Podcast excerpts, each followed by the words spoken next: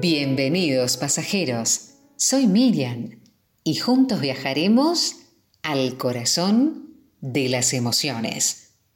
No podés cambiar el pasado, pero sí podés cambiar el presente.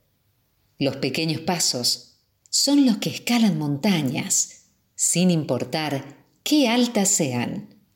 Nunca te podrán vencer si no te das por vencido.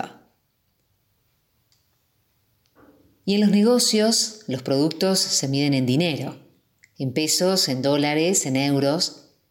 Pero cuando compramos algo, no compramos dinero.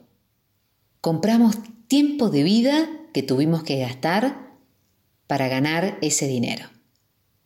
¿Recordás cuál fue tu primer celular, tu primera bicicleta, tu primer par de zapatillas?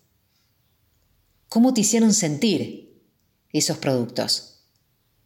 Ahora pensé en el último viaje que hiciste. Probablemente lo primero que se te venga a la mente fueron las conversaciones que tuviste, las risas, los momentos que compartiste con tu familia o con tus amigos. La búsqueda y compra de posesiones físicas nunca satisfarán plenamente nuestro deseo de felicidad. Puede resultar una alegría temporal para algunos, pero la felicidad encontrada en la compra de un nuevo artículo rara vez dura más de unos pocos días. La alegría viene de las experiencias. Nuestros cerebros son como libros de recuerdos vivos. Recogen momentos en el tiempo, los enmarcan, los revisan.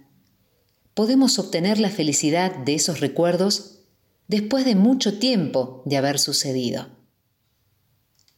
Cuando nos enfocamos en perseguir experiencias que queremos tener en lugar de cosas que queremos comprar, estamos llenando nuestro libro de recuerdos con hermosas imágenes, historias y anécdotas que van a permanecer por siempre. Somos la acumulación de todo lo que vivimos, oímos, vemos, probamos, sentimos. Las experiencias vienen con lecciones de vida las cosas no vienen con algo más que con una factura. Cuando dejamos de gastar nuestro dinero en cosas y empezamos a gastarlo experimentando la vida, nos vemos expuestos a placeres del descubrimiento, de la alegría de conocer personas y de emociones que le dan color a nuestra vida. Hoy ya ni siquiera puedo recordar qué zapatos tenía puestos el año pasado. No recuerdo cuál fue el primer celular que compré. Recordar momentos de felicidad puede sostener un sentimiento de alegría profunda. Todos nos vamos a morir algún día y al final de nuestras vidas nos vamos a hacer las mismas preguntas. ¿Viví? ¿Me arrepiento de algo? Viajá Gastate los pies caminando en calles nuevas. Perdete sin miedo. Escucha todas las historias. Hacete todas las preguntas. Llena tu vida con experiencias, no con cosas. Tené historias para contar, no cosas que mostrar.